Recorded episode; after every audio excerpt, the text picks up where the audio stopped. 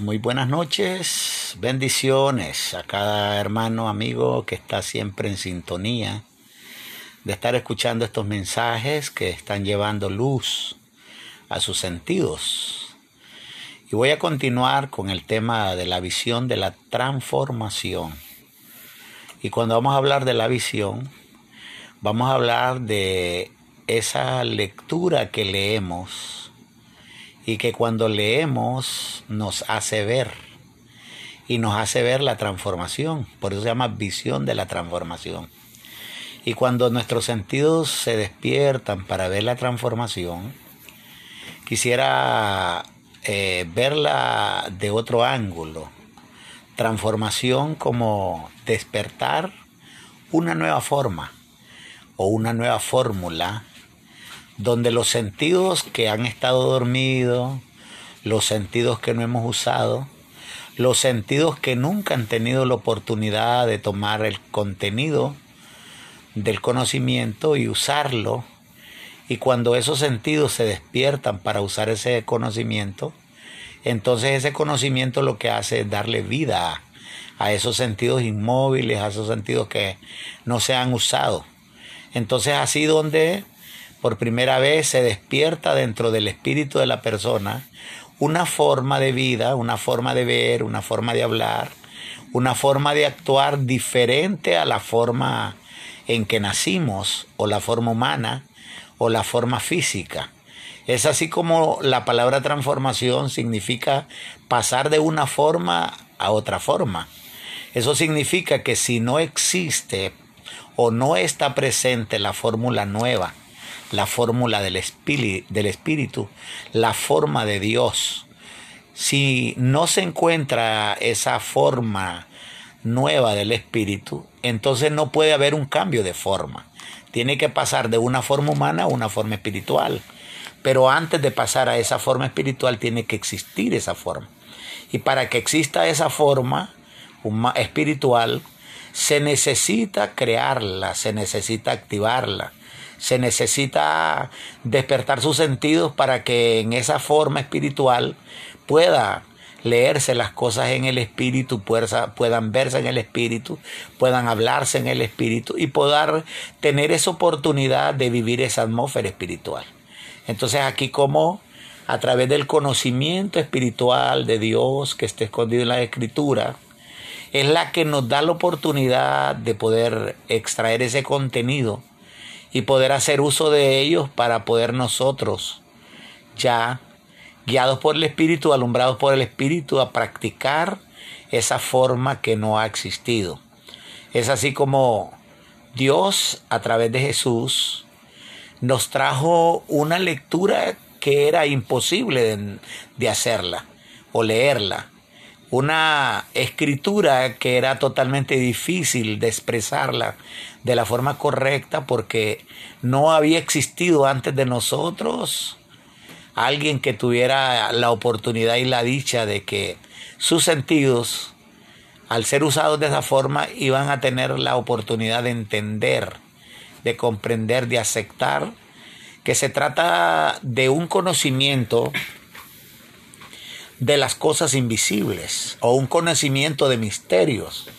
que leídos de la forma correcta y puesta en el espíritu lo que hace es activar conocimiento. Y cuando ese conocimiento se activa en el espíritu de la persona,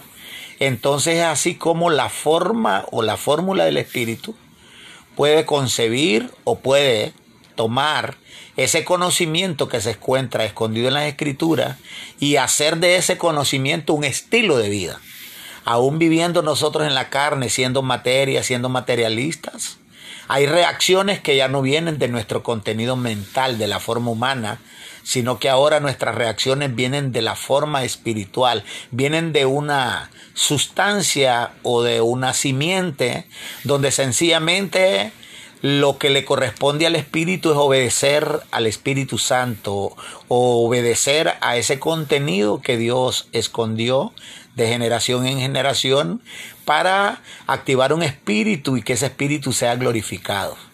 Por eso estamos aquí tratando de transmitir este mensaje y decirle a todas aquellas personas que se encuentran en cualquier estado que se encuentren, ya sea un estado físico, ya sea un estado religioso o ya sea un estado de fariseísmo, donde la persona ha tenido la oportunidad de leer la escritura como un periódico o como una noticia, pero en ningún momento la lectura tuvo que, había podido interferir en los comportamientos de las personas. Entonces la transformación de una persona se trata de que la vida ya no esté en la forma humana, ni que la vida sea sostenida en la vida adámica, sino que ahora su vida es sostenida por el Espíritu de la palabra del reino o la palabra del Espíritu Santo.